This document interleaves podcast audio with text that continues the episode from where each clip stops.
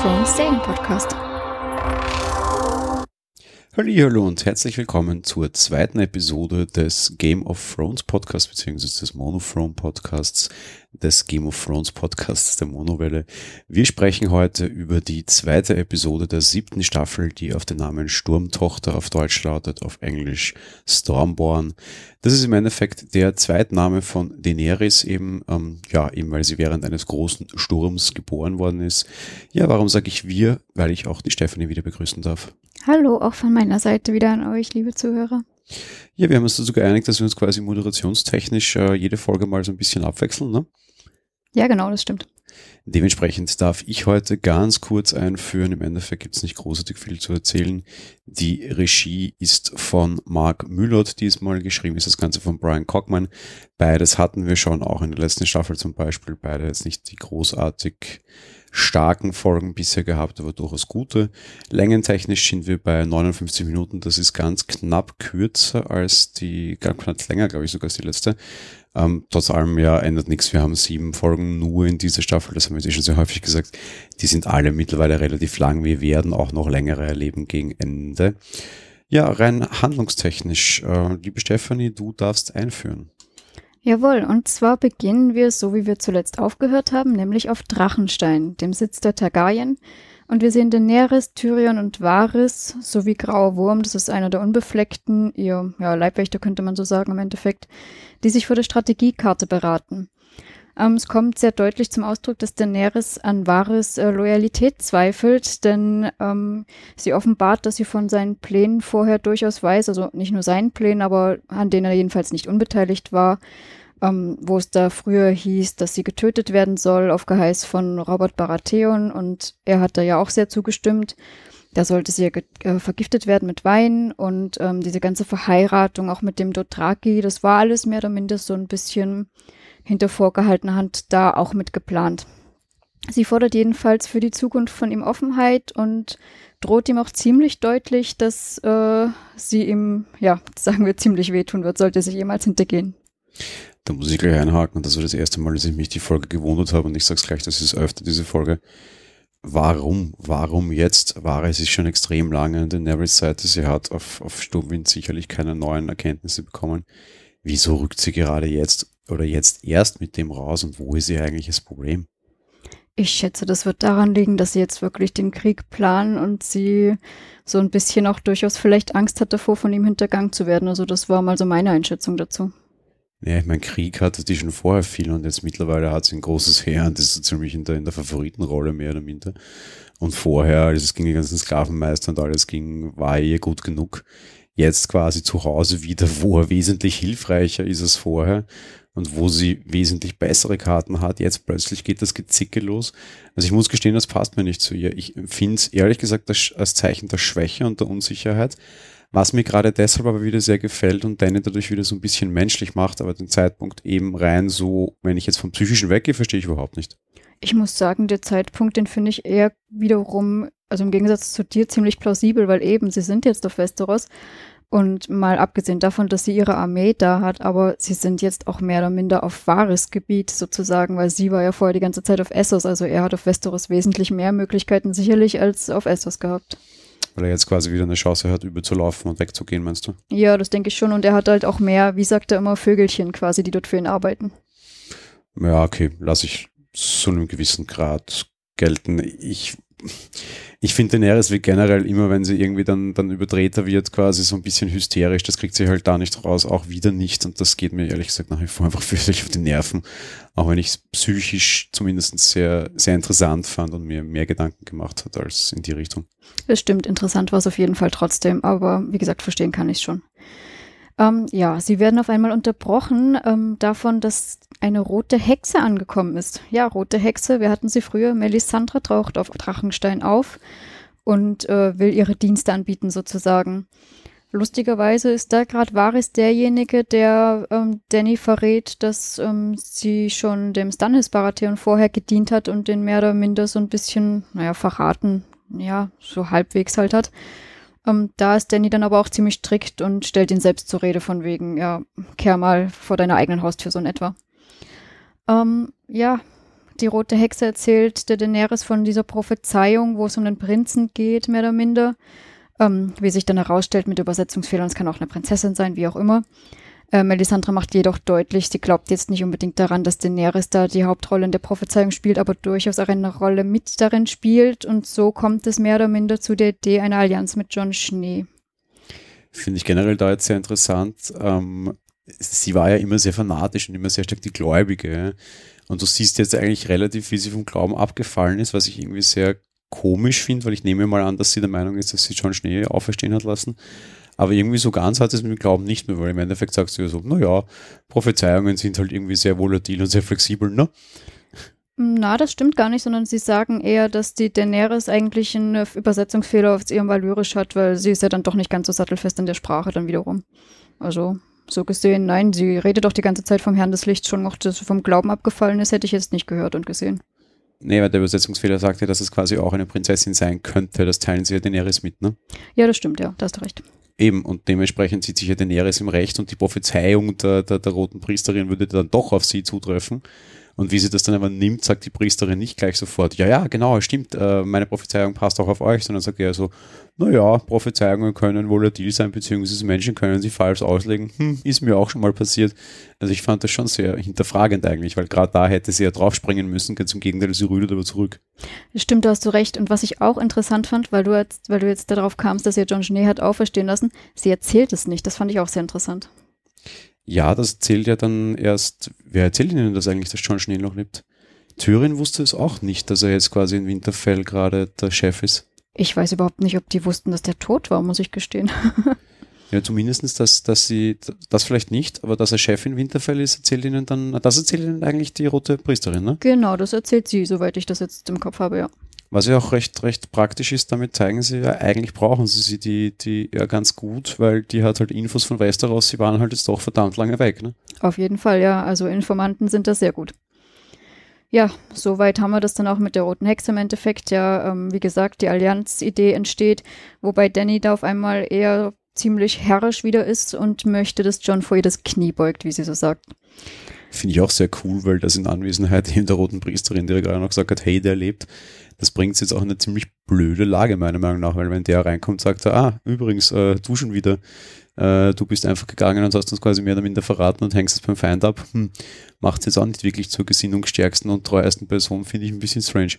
Ganz anders sogar, er hat ihr gesagt, sie soll weglaufen und nie wiederkommen, denn Sansa hatte ja den Kopf der roten Hexe mitgefahren, nicht, nicht Sansa, sondern ähm, der damalige Berater vom Stannis hatte den Kopf der roten Hexe gefordert, weil sie ja die Tochter vom Stannis Baratheon doch auf den Scheiterhaufen gebracht hatte.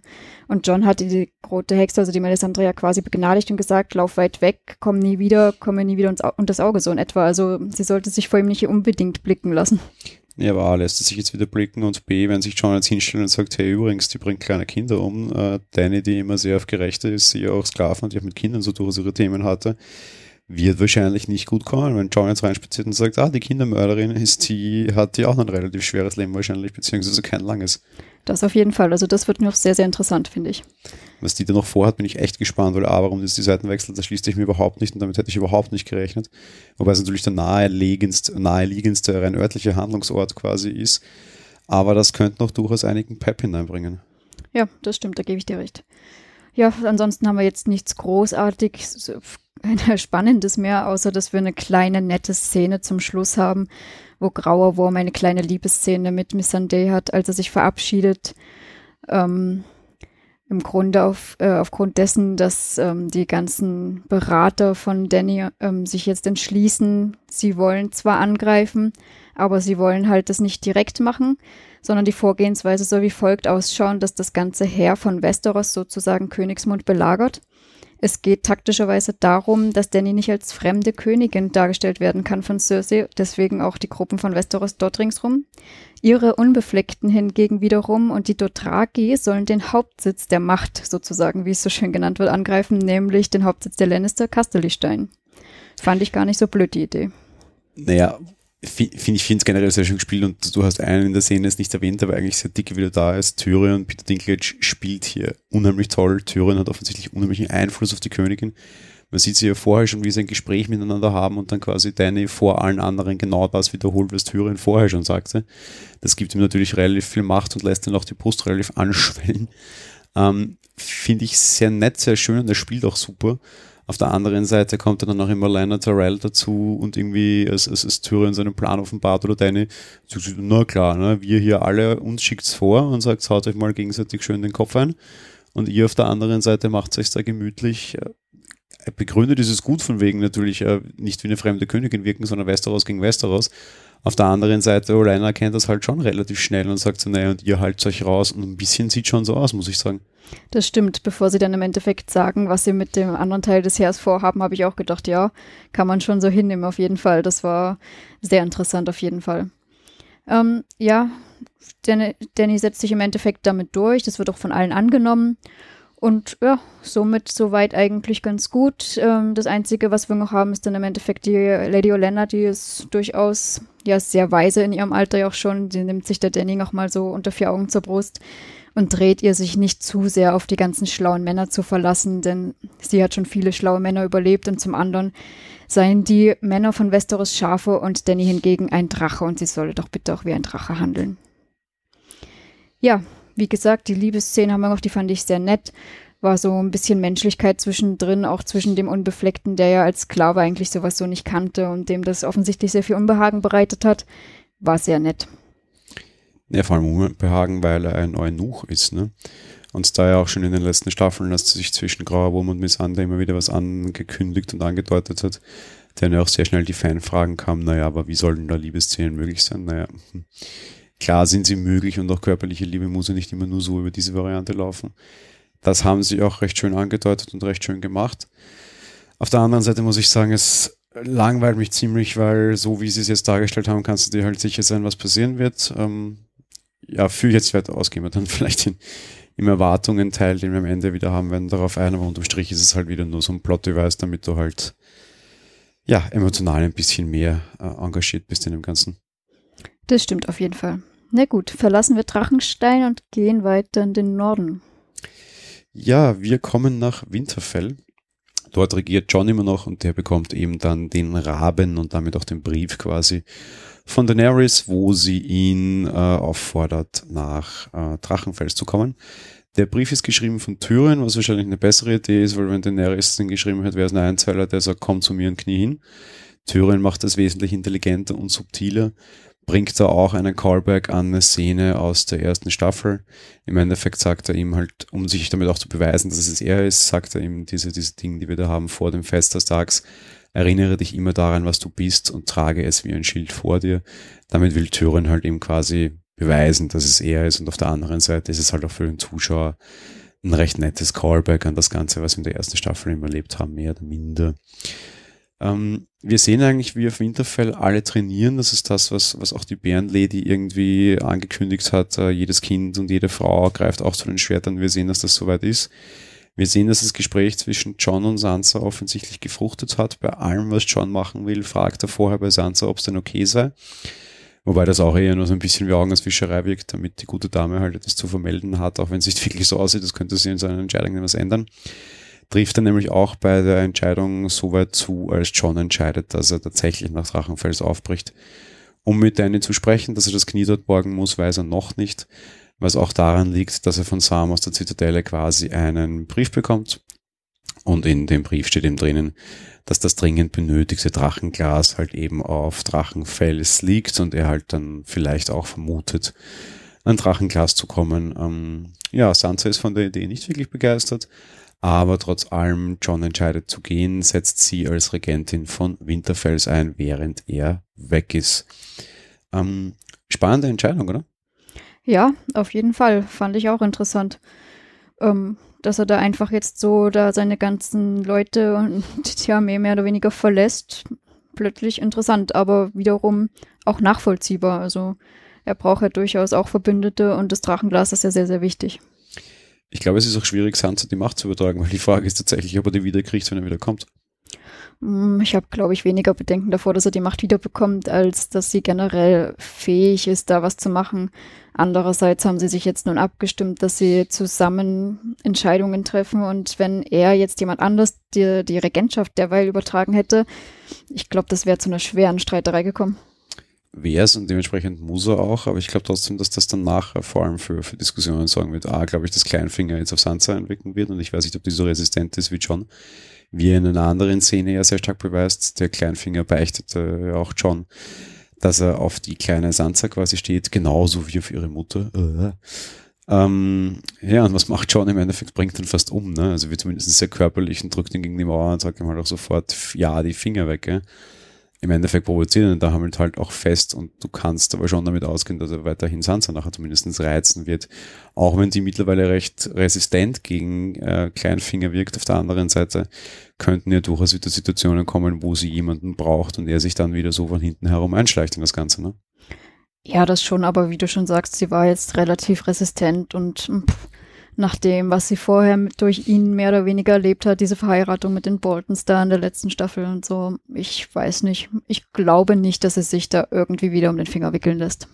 Ich finde das aber aus einer anderen Perspektive noch spannender. Eigentlich ist die legitime Führerin von Winterfell und des Nordens Sansa so oder so und nicht John. John ist ein Schnee, dementsprechend hat er überhaupt keine Ansprüche auf die, die ganze Geschichte von, von, von Ned Stark quasi, weil er ist kein Stark.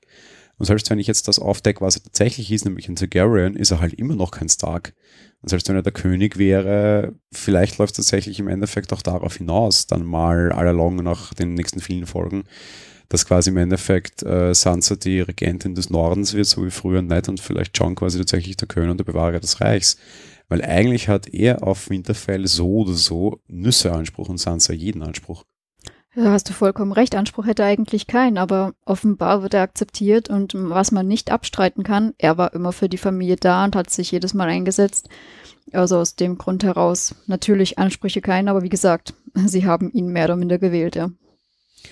Naja, auf der Nachtwache damals, von daher, das hat mit Winterfell relativ wenig zu tun. Ich kann mir schon durchaus vorstellen, eben wenn er dann wiederkommt, dass ihm Sansa dann die Nase zieht und sagt, ja, und übrigens, wer bist du überhaupt? Und sie hätte recht.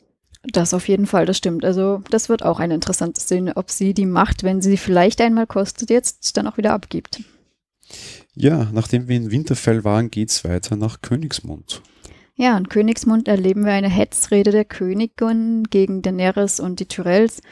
Die Tyrells, ja wieso, die haben sich ja inzwischen äh, mit Daenerys verbündet gehabt. Natürlich ist man dagegen. Im Endeffekt hält sie da sozusagen eine Rede vor den Lords ähm, und redet von der Grausamkeit von Daenerys und ihren Dothraki und was sie nicht alles den Leuten antun. Ähm, es gibt einen Lord, den Lord Tali, der fragt, wie man denn bitte schön gegen Drachen vorgehen wolle, denn sie hat ja drei Drachen, die Daenerys. Und auf einmal meldet sich die rechte Hand der Königin, den Kyborn. Ich muss gestehen, der Name sagte mir eigentlich gar nicht so wirklich wieder was. Oh ja, doch, doch. Qyburn heißt er übrigens, wird in der Serie ausgesprochen. Das ist der Typ, der auch das Drachenfeuer gegeben hat. Ach, der war das, okay. Ja. Also jedenfalls er behauptet, dass sie gerade daran sind, an einer Lösung zu arbeiten. Mal wieder ein sehr vager Ausspruch, wie ich finde. So, ja, ja, wir machen da schon was. Aber gut. Sie lassen sich soweit erstmal davon abspeisen. Danach haben wir Jamie, der dann privat auf diesen Lord Tali trifft. Ähm, die Talis, muss man wissen, sind Vasallen der Tyrells. Denn Jamie versucht, ähm, den Lord Tali auf seine Seite zu bekommen und ähm, dass er sich mit den Lannisters verbündet. Tali wehrt jedoch ab und erinnert Jamie daran, dass die Talis eben einen Eid den Tyrells gegenüber geschworen haben und dass er kein Verräter ist und dementsprechend dieser Aufforderung nicht nachkommen wird. Ja, so viel dazu. Jamie ist lustigerweise jetzt doch wieder mehr auf Cerseis Seite, wie es scheint, denn er sagt, dass Daenerys sehr schlimmer sei als Cersei, auch wenn er nicht begeistert ist von seiner Schwester, aber ja, fand ich wieder mal sehr interessant, durchaus. Ja, den äh, Qyborn hast du gesagt? Qyborn, ja. Er präsentiert Cersei dann seine neue Waffe, die er für sie hat. Ähm, es gab ja durchaus die Info, dass in Meren in der Kampfarena vorher schon mal einer der Drachen von Daenerys mit Speeren attackiert und auch verletzt wurde. Dementsprechend haben sie da eine riesige Art Armbrust, die wirklich riesige Bolzen verschießt und damit soll man seiner Meinung nach Drachen töten können. Voll langweilig, oder? Und voll ineffektiv. Das muss man wer treffen, da muss man wer zielen können, das muss man wer abfeuern können. Also wenn der Typ, der irgendwie Knachen, der Drachen und Knochenfeuer quasi zu Tausenden unter der Stadt gehortet hat, damit im Endeffekt die Blackwater Bay Battle äh, entschieden hat, der damit die Scepter in die Luft gesprengt hat, dann plötzlich sagt, haha, wir haben da was, Alter, da also irgendwie der Buchpilot, wie ist der, der Daniel Düsentrieb, und irgendwie daherkommt und sagt, ah, toll, wir haben da eine Idee. Und ich dachte, oh ja, jetzt wird spannend. Dann kommt er mit einer Armbrust, mit der er auf Drachenköpfe Stein schießt. Uhuhu. Fand ich langweilig. Fand ich auch sehr, sehr enttäuschend eigentlich, ja. Dafür, wie gesagt, dass der da offensichtlich das alchemische Zeugs da auch sonst angebracht hat. Echt. Das war nix. Ja, wir verlassen Königsmund und gehen zur Zitadelle. Ja, wir gehen nach Alzas. Dort ist Sam immer noch am Werk. Im Endeffekt ähm, bekommt jetzt auch die ersten Bücher vom Erzmeister und setzt seine Studien fort, um die Grauschuppenkrankheit zu ja, heilen oder mal aus, die Ausbreitung zu verhindern, an der Jorah Mormont quasi erkrankt ist.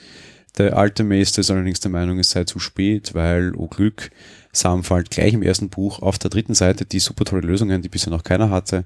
Daraufhin sagt dann der Erzmeister, das fand ich irgendwie sehr nett gespielt, dass irgendwie, ähm, ja, da gab es eine Studie, richtig. Und weißt du, woran der starb, der die Studie veröffentlicht hat? Äh, nein. Ja, an Grayscale. Mhm. Ja, trotz allem ähm, geht es dann los quasi mit der Behandlung. Im Endeffekt will er halt quasi ja dieses Grayscale abkratzen, beziehungsweise betroffene Körperteile dann allerlog mehr oder minder ähm, amputieren. Ähm, ist eine ganz neue Qualität für Game of Thrones. Wir haben sehr häufig sehr stark dargestellte Gewalt und immer auch sehr viel Folter. Diesmal aber Folter, wo derjenige, der, der sie erleiden muss, quasi persönlich mitspielt. Die Prozedur, die wir sehen, ist relativ ekelhaft. Wir hatten schon viel Schlimmeres, also jetzt im Maße okay. Aber schon durchaus brutal. Ähm, ja, nichts Großartiges quasi. Im Endeffekt ist halt wieder Drachenglas offensichtlich zu notwendig, um das Ganze zu zuheilen. Ähm, ja, nix, keine, keine, keine großartige Geschichte. Generell wirkt Alsace für mich so ein bisschen, als, als würde das, ja, es ist alles so ein bisschen aus der Zeit und alles so ein bisschen aus dem Pacing. Alles, was dort passiert, ist momentan zumindest A, relativ sinnlos gefühlt, meiner Meinung nach, und B, relativ langweilig. Und ja, im Endeffekt geht es halt um den, um den Kampf von, von Sam gegen die Grayscale von Jorah. Stimmt, wenn man auf Alzers ist, hat man das Gefühl, die Zeit steht ein bisschen still, der ganze Kampf ist überhaupt nicht existent, dort ist alles friedlich und ruhig und wir experimentieren mal. ja, genau, das, das meine ich mit quasi außerhalb des Pacings, weil im Endeffekt sollte Sabens erste Aufgabe jetzt sein, irgendwie die ganze Welt von Drachenglas zu informieren, auch wenn ich immer noch der Meinung bin, dass sie das wissen, weil der Winter kommt und äh, es interessiert ihn einfach nicht und der sitzt jetzt da und heilt, will einen Menschen heilen, der eben de facto nichts bedeutet. Ja finde ich halt ein bisschen schwierig. Der, der müsste sofort da irgendwie raus und los und äh, die Welt retten und nicht einen Menschen retten. Ich meine, den schönen Spruch rettest du einen Menschen, rettest du die ganze Welt mal in Ehren, aber das ist halt so nicht. Dass der Mensch ihm nichts bedeutet, da muss ich Einspruch erheben, denn er kannte den Vater von Jorah Mormont und das ist nämlich auch genau die Schlüsselszene, weshalb er den Jorah retten möchte. Ähm, der Vater war Lord Kommandant auf der schwarzen, äh, auf der Nachtwache und er hat ihn ja sterben sehen und sagt ja genau deswegen, ähm, äh, euer Vater, ich habe euren Vater sterben sehen, ich will euch nicht auch noch sterben lassen oder irgendwie sowas. Ist immer nur noch ein Mensch und währenddessen ist gerade ganz Westeros davon bedroht, von der, der, der, der quasi den White Walker nur Uran zu werden. Also bei allen Gefühlen in Ehren, aber ich finde es einfach schwachsinnig. Ja gut, aber dass Sam keine Kampfqualitäten hat, das wissen wir. Und wenn man eine Krankheit heilen kann, worunter ja viele da irgendwie auf einer Insel da irgendwie leiden, die da ja eigentlich ins Exil geschickt werden, ja, wieso nicht? Ja, aber er hat die Lösung und die muss jetzt raus an die Menschheit. Der, der eine kleine Rabe, auf den verlässt er sich und der zieht. Ich meine, vielleicht hat er auch drei geschickt, meinetwegen, aber trotzdem irgendwie finde ich die, die Prioritätenordnung von, von Sam nicht okay. Und man sieht ja auch an dem, wie die, wie die Zeit quasi falsch verläuft. Irgendwas, für mich haut es nicht hin. Ja gut, da wären wir uns wahrscheinlich nicht so ganz einig, aber egal. gut, wir sind im Endeffekt dann bei den Flusslanden und wir gehen zu Aya. Äh, Aya ist in einem Gasthaus, in dem sie früher schon mal mit der Bruderschaft ohne Banner eingekehrt ist und trifft auf einen alten Bekannten, den sie mal als heiße Pastete betitelt hat. Ist im Endeffekt ein Junge, glaube ich, so circa in ihrem Alter. Und ähm, sie erzählt ihm, dass sie nach Königsmund will äh, heiße Pastete ist ziemlich irritiert und fragt sie, wieso sie eigentlich nicht nach Norden geht. Und ja, Aya weiß offensichtlich die Neuigkeit nicht. Also sie weiß sie nicht, wir erfahren das ja. Und sagt, na, was will ich denn dort? Dort regieren ja die Boltons. Und Heiße Pastete erzählt ihr daraufhin, ähm, dass die Boltons von John Schnee im Kampf der Bastarde geschlagen wurden mit einer Horde Wildlinge. Aya ist sehr verwundert und offensichtlich interessiert sie diese Neuigkeit doch sehr. Ähm, dankt ihm macht sich im Endeffekt dann auch tatsächlich auf den Weg Richtung Norden. In der Zwischenzeit dann im Wald wird sie auf einmal von Wölfen angegriffen und ein riesiger weißer, ja, weiß-grauer Wolf ist mit dabei. Äh, scheinbar oder offensichtlich ihr ehemaliger Schattenwolf Numeria. In Staffel 1 hat sie ihn freilassen müssen, um ihn vor der Cersei damals retten zu müssen, die den er umbringen lassen wollte. Ähm, der Wolf erkennt sie nicht, ob das jetzt nur Numeria war oder nicht. Aya meint, das bist nicht du oder das warst nicht du. Ja, weiß man nicht. Ja, ganz spannende Szene und ich glaube nicht, dass das so gemeint ist, auch wenn ich, ich habe heute vielen Foren schon dazu gelesen und ich glaube nicht, dass das so aufzufassen ist. Im Endeffekt sind, oder bist du jetzt mal vor allem, sage ich jetzt mal, der, der, der Meinung, sie geht nach Winterfell und meint zu dem, zu dem Schattenwolf, dass das nicht er ist quasi. Ähm, nein, ich war mir nicht, äh, nicht ganz schlüssig, ob sie zu dem Wolf, ob sie da meint, dass das nicht ihr Wolf von damals ist oder dass das nicht die Art ihres Wolfs ist. So zum einen damals äh, mit dem Beißen und auch jetzt mit dem Nicht-Erkennen und so. Also. Ja, aber für dich spricht sie über den Wolf. Ja. Ich bin mir sehr sicher, dass das so eine Art Spiegelgeschichte ist und dass das für mich die, die psychisch stärkste Szene in dem ganzen, ganzen Ding ist. Weil sie stellt sich hin und sagt, das bist nicht du. Und im Endeffekt sagt sie, sie geht nach Norden, komm, komm mit. Und der Wolf reagiert aber sehr, sehr aggressiv auf sie und zieht dann offensichtlich mit seinem Rudel weiter. Also meiner Meinung nach, A, wir verabschieden uns mal ganz klar von dem Wolf. Und sie sagt ihm auch, das bist nicht du. Und ich glaube damit, dass das aber auch ihr Eigenspiegel ist, nämlich dass sie jetzt auch draufkommt, dass das nicht mehr sie ist. Genauso wenig wie der Wolf ist das, was er noch früher ist, ist sie auch nicht mehr das, was sie früher war. Genauso wenig wie der Wolf offensichtlich mit ihr zurück nach Winterfell will, will sie es wahrscheinlich auch nicht. Ich glaube, das war der eine kleine Loop, der in dieser schönen emotionalen Szene mit dem alten Schattenwolf endet, dass sie in dem Moment jetzt auch entschieden hat, dass das nicht mehr sie ist und dass sie jetzt genauso wenig wie der Wolf nach Hause gehen wird. Ich glaube, nach dem kurzen Umweg und der Umentscheidung nach Winterfell zu gehen, wird Arya jetzt doch weiter nach Königsmund gehen. Ich glaube, dass das diese Szene zeigt. Dass sie sehr wohl sich jetzt quasi von ihrer Familie auch wissentlich abwendet, weil zuerst hatten wir dieses, oh, ah, das wusste ich gar nicht, na, jetzt gehe ich wieder nach Hause, hurra ah, meinen Wolf treffe ich auch noch, na hurra, gehen wir gemeinsam nach Hause. Dann pfeift sie der Wolf aus und sie sagt, na, das bist nicht du, realisiert, dass das sie auch nicht mehr ist und ich glaube, sie geht jetzt trotzdem weiter nach Königsmund und pfeift auf ihre Familie, weil sie ihre Agenda woanders sieht. Meine rein persönliche Meinung und Spekulation, auch wenn ich jetzt im Spekulationsteil vorgreife, ich glaube, dass das ein extrem schöner psychologischer Spiegel war. Und wenn ja, hat, gefällt mir das super gut. Ist auf jeden Fall ein interessanter Ansatz, würde mir auch eigentlich sehr gut gefallen und ja, soweit habe ich ehrlich gesagt noch nicht nachgedacht, aber könnte echt gut sein. Da bin ich dann schon sehr gespannt auf die nächste Folge, ob wir dazu mehr sehen. Also sie meint definitiv den Wolf, da bin ich schon beide mit, das bist nicht du. Also sie spielt das da auch so komisch und so herzzerreißend, nämlich auch vor allem, als der Wolf dann geht und du siehst aber, dass das nicht die Trauer über diesen Wolf ist.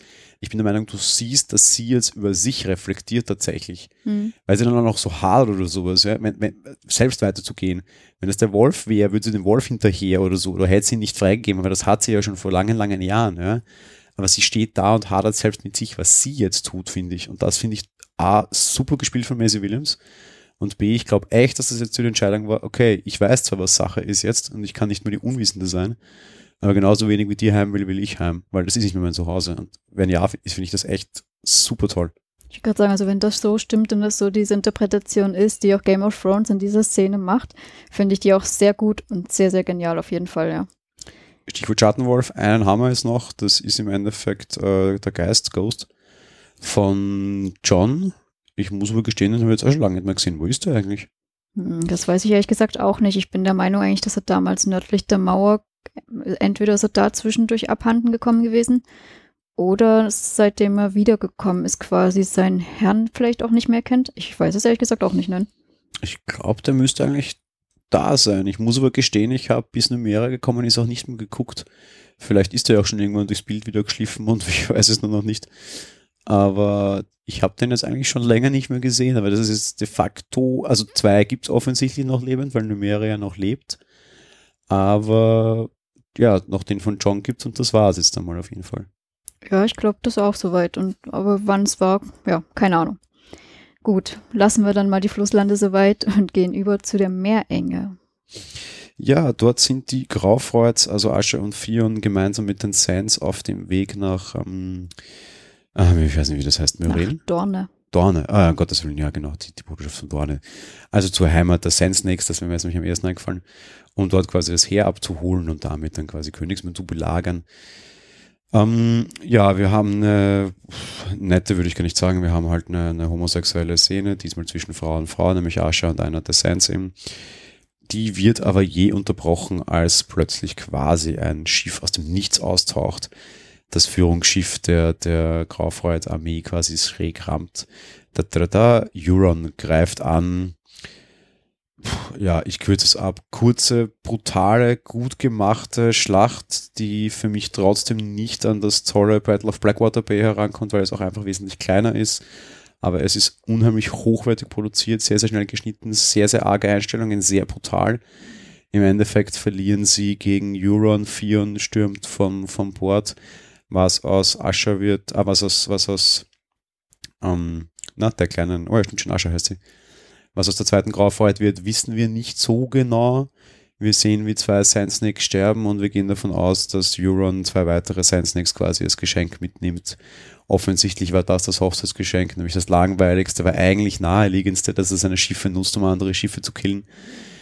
Ähm, ja, im Endeffekt eben die, die, die Armee von, von Danny hat jetzt einen heftigen Rückschlag erlitten, muss man schon mal sagen, und wir haben die Kräfte jetzt relativ stark ausgeglichen. Ich habe ja schon gesagt, sie werden irgendwie einen Kräfteausgleich finden müssen, von wegen Drachen da und dort und so. Na, Im Endeffekt ist es aber jetzt recht intelligent gemacht und war ein extrem schlauer Schachzug, der dem sonst so rockigen Euron nicht nahe, also ähnlich sieht meiner Meinung nach. Weil A ist jetzt deren Schiffsarmee ziemlich im Popo und im Endeffekt ist die Armee von Euron das deutlich die stärkere und sie haben die Seemacht, was natürlich vor Königsmund, was ja am Strand liegt, nicht so blöd ist. Und B, die Armee aus Dorn können das auch nicht abholen. Eigentlich intelligent. Ich wollte schon gerade sagen und kurz eingreifen, im Endeffekt haben sie den Rückschlag hauptsächlich deswegen, weil sie die Armee aus Dorne nicht abholen können. Denn die Geschwister Graufreud hatten ja von der Armee Graufreud nicht wirklich was, denn die befehligt ja Euron, ihr Onkel eben. Aber ist richtig, die Führungsköpfe der Dornischen sind jetzt mal weg. Die Armee bleibt da blöd irgendwie und kommt nicht rüber. Auf jeden Fall in dem Sinne tatsächlich ein großer Rückschlag, ja. Ja, und ich bin jetzt auch ganz felsenfest der Meinung, felsenfest passt ganz gut zu den Felseninseln, dass auf jeden Fall quasi die, also gemeinsam quasi ähm, Cersei und Euron die, die Seemacht haben werden. Das könnte natürlich sein. Ich muss gestehen, ich weiß gar nicht mehr genau, wie stark die Lannisters auf dem Meer so aufgestellt waren, weil die haben ja hauptsächlich eigentlich eine große Landarmee gehabt, dachte ich. Aber mit Euron an ihrer Seite, da haben sie auf jeden Fall gute Karten. Ja, und eben die der anderen jetzt halt auch deutlich dezimiert, ziemlich sicher. Was ich halt immer noch total krude finde, weil ich weiß immer noch nicht, wo auf dieser blöden Eiseninsel diese vielen Bäume wuchsen, dass der in drei Minuten tausend Schiffe bauen kann, aber angeblich hat er ja tausend Schiffe. Wo auch immer die dann plötzlich herkommen und wo auch das ganze Holz herkommt. Aber Game of Thrones nimmt mit sowas eh nie so genau. Man darf auch nie Reisezeiten nachrechnen. Da braucht einer von einem Stein zum anderen, der fünf äh, Meter weit entfernt ist, einen Tag und andere brauchen einmal um die halbe Welt einen Tag. Da dauert jede Reise so einen Tag, also von, vom Thron aufs Klo einen und von A nach B einen Tag. Ist egal, so, so, so ist Game of Thrones, das darf man so gar nicht so hinterfragen. Aber äh, eigentlich schlauer Sachzug und bei allem, was ich noch so spekuliert habe, es war auch das Naheliegendste. An Türen rankommen, total schwer. Und wofür? Irgendwie da jetzt Drachenhorn, das ist doch reinbringen, fände ich autorentechnisch das Blödeste. Na klar, was macht der, der die meisten Schiffe hat, alle anderen Schiffe kaputt und holt sich die Seeherrschaft zurück? Was natürlich in dem Universum wie Game of Thrones wieder relativ blöd ist. Im Mittelalter, im Normalen wäre das natürlich eine ziemlich coole Sache gewesen. In dem Fall jetzt, naja, wenn man noch die Luftmacht haben kann, weil man nämlich Drachen hat, die Feuer speien die Schiffe abfackeln, ist die Frage, wie viel das wert ist, aber es ist auf jeden Fall mal kein schlechter Schachzug und auf jeden Fall 1-0 für Team Cersei quasi. Da hast du auf jeden Fall recht, da stimme ich dir total zu. Ich würde in dem Teil auch gleich mal übergehen zum Spekulieren, weil ja, das wäre eigentlich eh super, wenn jetzt mal Daenerys tatsächlich die Flotte eigentlich vom Johann abfackeln lassen würde. War jetzt aber eigentlich nicht ursprünglich mein Gedanke, ist jetzt nur so durch deine Aussage mehr oder weniger gekommen. Im Endeffekt spekuliere ich jetzt mal darauf, eben was du eigentlich schon angedeutet hast. Äh, ja, Johan wird seine Gefangenen als Geschenk für Cersei mitbringen. Äh, was Cersei dann damit macht, äh, wird interessant sein. Vielleicht die Dornischen dann so unter Druck setzen, dass sie sogar auf ihre Seite kommen. Da bin ich gespannt. Ähm, Aya hätte ich jetzt eigentlich trotz allem noch vor deiner Interpretation gedacht, ähm, dass sie von ihren Plänen ablässt, nach Königsmund zu gehen und sich mit ihren Geschwistern verbünden wird. Bin ich jetzt nicht mehr so ganz sicher drüber, aber es ist egal, es ist nur Spekulationsteil. Das waren meine ursprünglichen Gedanken mal. Dementsprechend lasse ich die jetzt auch so stehen. Sie wird ihre Gabe dann insofern quasi mit ihren Schw Geschwistern sozusagen nutzen und denen helfen. Als letztes äh, wäre mein äh, ja, Gedanke noch, dass Sam jetzt mal als erster dafür sorgen wird, dass man die Grauschuppenkrankheit tatsächlich besiegen kann und Jora wird sein erster Überlebender sein. So. Ja, mir geht's ähnlich. Ich glaube, dass äh, Jorah, sonst würden wir die Geschichte jetzt nicht so lange sehen und Game of Thrones zeigt in der Folge sehr stark, dass sie keine Zeit haben ähm, nicht nur diese Krankheit besiegen wird, sondern halt mit dieser Krankheit irgendwie leben wird und nachher, glaube ich, so irgendwie der super ultimative Captain äh, West Westeros wird beim Kampf gegen die White Walker. Ich glaube, dass diese Grayscale-Krankheit noch irgendwie ein Teil der ganzen Geschichte werden wird und der irgendwie vielleicht, dass ich was der Einzige ist, der von White Walker nicht getötet werden kann oder irgend so ein Mist. Oder das sind irgendwie nachher mit, weiß ich was, Drachenglas überziehen und das halt irgendwie so der, der, der Rasierklingenwirbler wird, der irgendwie whatever. Ich glaube, dass das irgendwie halt Captain supergeil gegen White Walker werden wird, irgendwie auf die eine oder andere Form. Weil im Endeffekt macht Game of Thrones jetzt in der zweiten Folge schon nichts anderes mehr als Waffen zu züchten. Es geht nur mehr um Waffen und um Superwaffen. Das, das merkt man jetzt schon. Das, ja, kommen wir dann eine Meinung dazu. Ähm, ja, ansonsten eben Kräfteverhältnis muss ausgeglichener werden, habe ich schon von Anfang an gesagt. Sie machen es jetzt relativ intelligent und sehr früh. Ähm, ja, sonst, ich sehe ich sehe nichts viel, was ich nicht abs, also wo ich spekulieren noch müsste, was auch wieder so ein leichter Teil Kritik schon ist. Ähm, ja, Aya wird jetzt irgendwie im permanenten Zwiespalt leben zwischen, bin ich jetzt quasi menschlich oder bin ich es nicht. Ich nehme schwer an, dass sie weiter nach Königsmund ist und sich mal vorerst dazu entscheidet, ihre, ihre Geschichte fortzusetzen, ihre Familie aber trotzdem nicht vergessen wird und dass allalong dann doch ihre Familie und ihre Gefühle und ihre Loyalität gewinnen werden. Das taten sie immer schon. Das war auch schon in ihrer Ausbildung der Teil, der sie zu was Besonderem gemacht hat, aber noch nicht jetzt.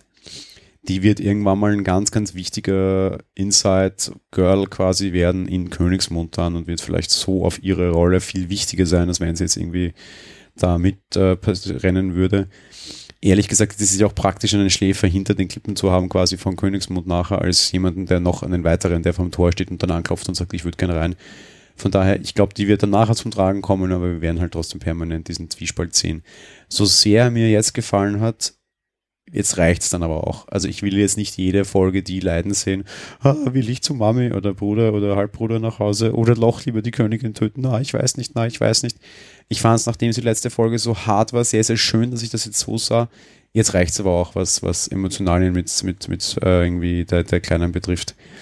Ansonsten, pff, ja, wollen wir zum Fazit? Ja, also ich fand die Folge durchaus sehr interessant mit diesen ganzen Zwiespälten und was wir da nicht so hatten und langweiligen Waffen, wie auch immer. Hat mir schon ein bisschen besser auch gefallen als die erste Folge. Ähm, die verschiedenen Parteien, die jetzt nach Winterfelder als auch auf Drachenstein sind, fand ich alles sehr schön gemacht. Und zumindest am Ende gab es ja mal mein erstes Feuerwerk, so ein bisschen, so ein klein. Deine Wertung? Meine Wertung wären da vier von fünf Sternen für die Folge. Ja, es setzt sich fort, wir werden uns nicht einig. Ähm, ich gebe maximal drei von fünf Sternen, um es gleich vorwegzugreifen. Wenn nicht gar zweieinhalb, ich muss gesehen, mir, gestehen, mir hat die Folge eigentlich ähm, nicht gefallen. Game of Thrones verliert für mich jetzt sehr schnell wieder so ziemlich jeden Charme und du siehst einfach, wie geheizt sie sind. Und da geht es nur zack, zack, zack, zack, zack, Schlag auf Schlag auf Schlag. Es ist keinerlei Raum mehr für, für wirklich gute Gespräche würde ich gar nicht sagen, weil da waren schon welche dabei, aber trotzdem wirkt, wirkt alles sehr geheizt und das ist alles ein extrem großes Pacing. Was mich vor allem stört, und das klingt jetzt wie ein Widerspruch, weil da zum Beispiel auch relativ wenig Zeit für die letzte Schlacht bleibt. So eine Schlacht hätten sie in alten Staffeln mindestens eine halbe Folge, wenn nicht eine ganze inszeniert.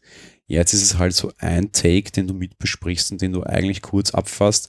Es war so ein bisschen dieses Eye Candy, das halt da war, das halt nett war, weil das eigentlich wurscht war. Und früher war das aber halt irgendwie der Hauptpunkt einer Folge. Was jetzt nicht heißt, dass ich diese Brutalität als Hauptpunkt brauche. Aber eigentlich passieren mir jetzt zu viele wichtige Dinge in zu kurzer Zeit, die auch zu wenig Zeit haben. Ich habe das vorher schon so ein bisschen gescherzt, aber ich meine schon ehrlich. Sam findet die Heilung für Grayscale in dem ersten Buch, das er in einer riesengroßen Bibliothek klaut, um diese Grayscale zu behandeln. Oder meinetwegen im zweiten oder im dritten. Aber er kommt relativ schnell darauf. Zuerst wollen sie uns weismachen, wie groß Alsace ist und wie riesengroß dieses Wissen der Meister ist. Und plötzlich hat der dann aber die super Idee. Gott sei Dank entmächt Kräfte das sofort dieser alte Meister, indem er sagt, naja, gute Idee hat man auch schon, aber das nutzt halt nicht viel. Trotz allem, es wirkt alles so ein bisschen herzlos, lieblos, da fehlt so die ein oder andere Montage, meiner Meinung nach, solange es nicht so schlecht ist wie im ersten Episode. Irgendwie ist mir das alles zu schnell, zu viel, zu, zu, mir fehlt da ein bisschen Liebe. Ich, ich habe das mal so vorher sicher auch schon rausgehört. Meine liebste Szene war mir die mit dem Schattenwolf. A, weil der Schattenwolf genial gemacht war und B, weil es halt das einzige war, das nicht absolut offensichtlich war, sondern nochmal so ein bisschen anregt, den Kopf schief zu legen, darüber nachzudenken und was nicht unmittelbar direkt mit der Faust von Euron auf deine Nase war. Und das hast du halt sonst momentan gar nicht mehr. Ich hoffe, es liegt an dem, an dem Autor, weil die anderen Folgen, die er hatte, waren ähnlich. Ich hoffe, dass die schon wieder ein bisschen mehr Doppelbödigkeit bekommen, weil meiner Meinung nach außer der einen Szene war nichts doppelbödig. Da war alles straightforward. Wir haben hier einen Plan. Kinder, wir haben doch keine Zeit. Zack, zack, zack, zack, zack. Und das nach dem extrem ruhigen Pacing der ersten Folge ging mir jetzt A zu schnell und B finde ich schade, weil so mag ich Game of Thrones eigentlich nicht wirklich. Auch wenn es handlungstechnisch gut und wichtig war. Jetzt hat man so das eine Extrem, das andere Extrem und jetzt könnten wir uns dann bitte irgendwo in der Mitte treffen und dann wäre ich super zufrieden und es gibt fünf Sterne von mir. Vor allem, eigentlich müsste ich jetzt recht froh sein, endlich sind so ein paar Sens tot, weil ich finde diese ganzen, wie heißen die da? Ähm, Vipern oder ich weiß nein, auch nee, nicht die heißt genau. Sand Snakes, aber wie heißt die Insel da? Dorne, ne? Donne, Donne, ja. Mir geht Dorne so auf, auf den Nerven von mir, die hätten gleich nach der ersten Folge eine Atombombe draufwerfen können und Dorne ist komplett erledigt. Ich mag niemanden von dort, mir gehen die alle nur auf die Nerven.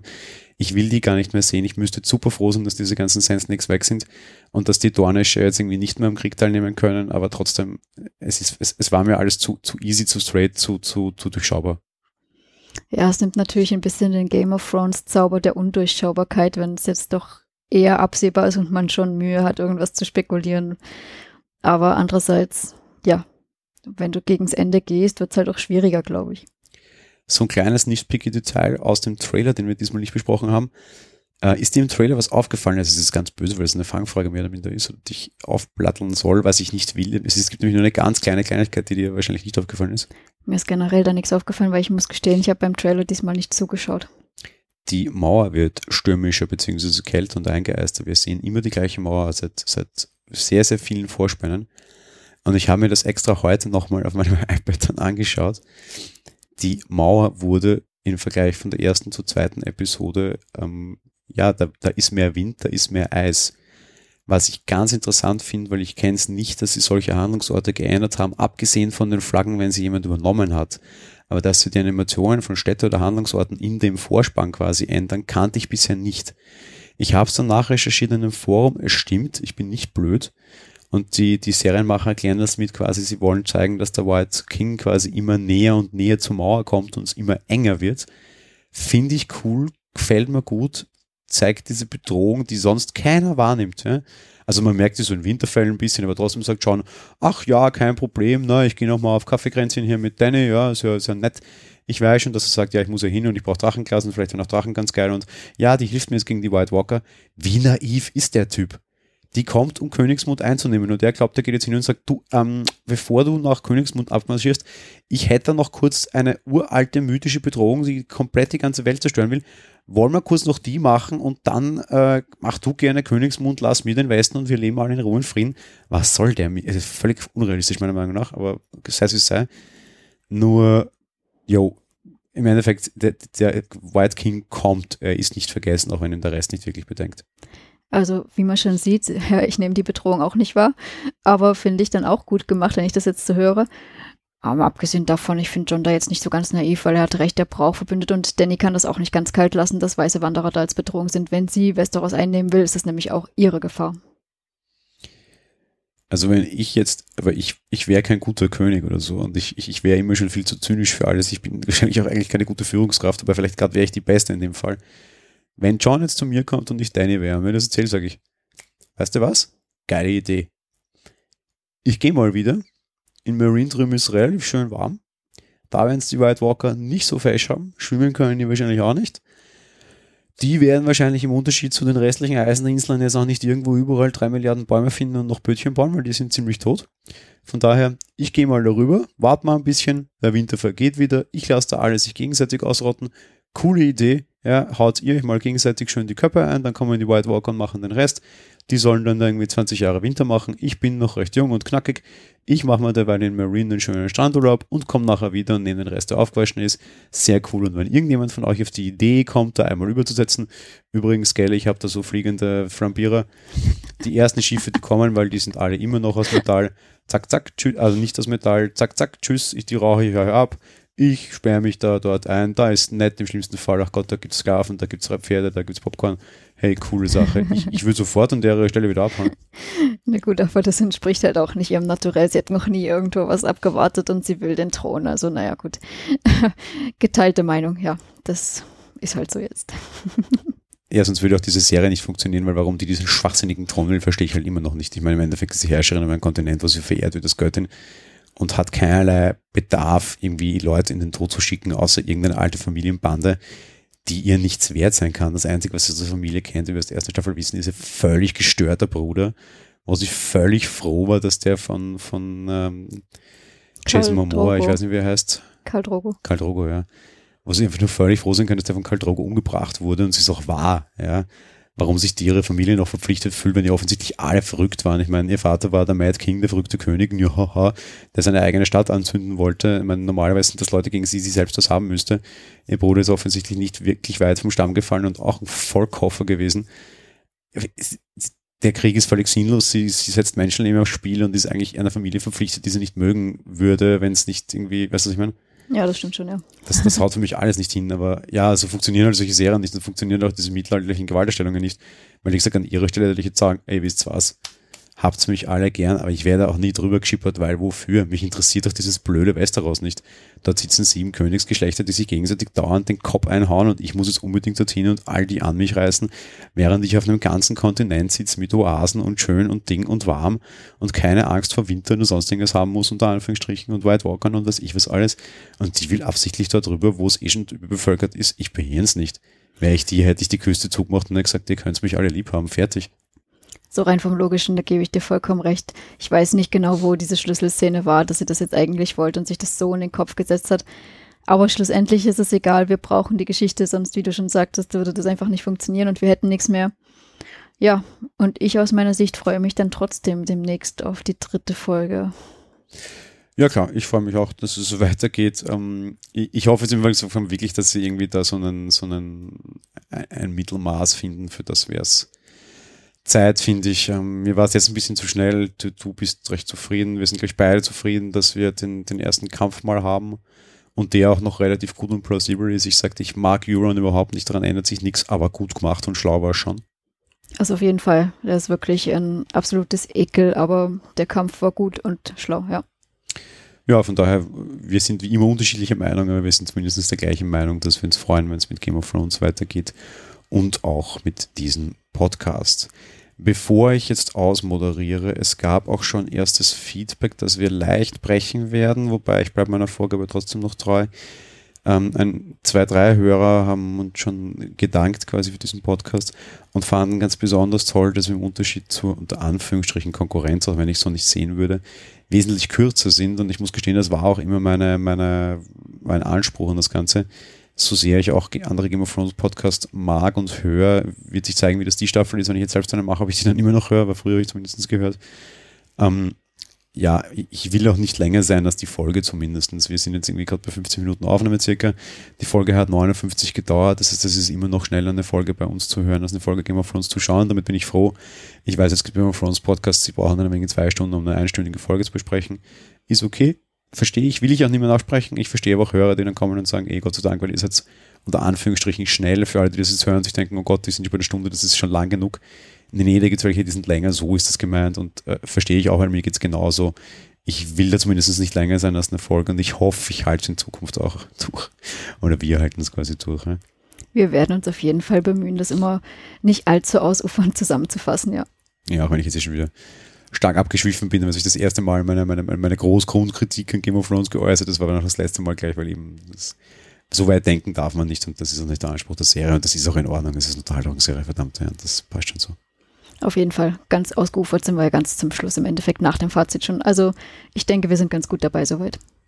Ja, in diesem Sinne bleibt mir nichts mehr über, als euch zu verabschieden. Wir hören uns dann nächste Woche wieder zur dritten Folge und ja, wir wünschen euch eine schöne Sommerzeit in der Zwischenzeit, auch wenn ja gerade der Winter da ist. Ne? Genau, Winter ist hier. Auch von mir dann alles Gute und bis zum nächsten Mal. Tschüss. Ciao.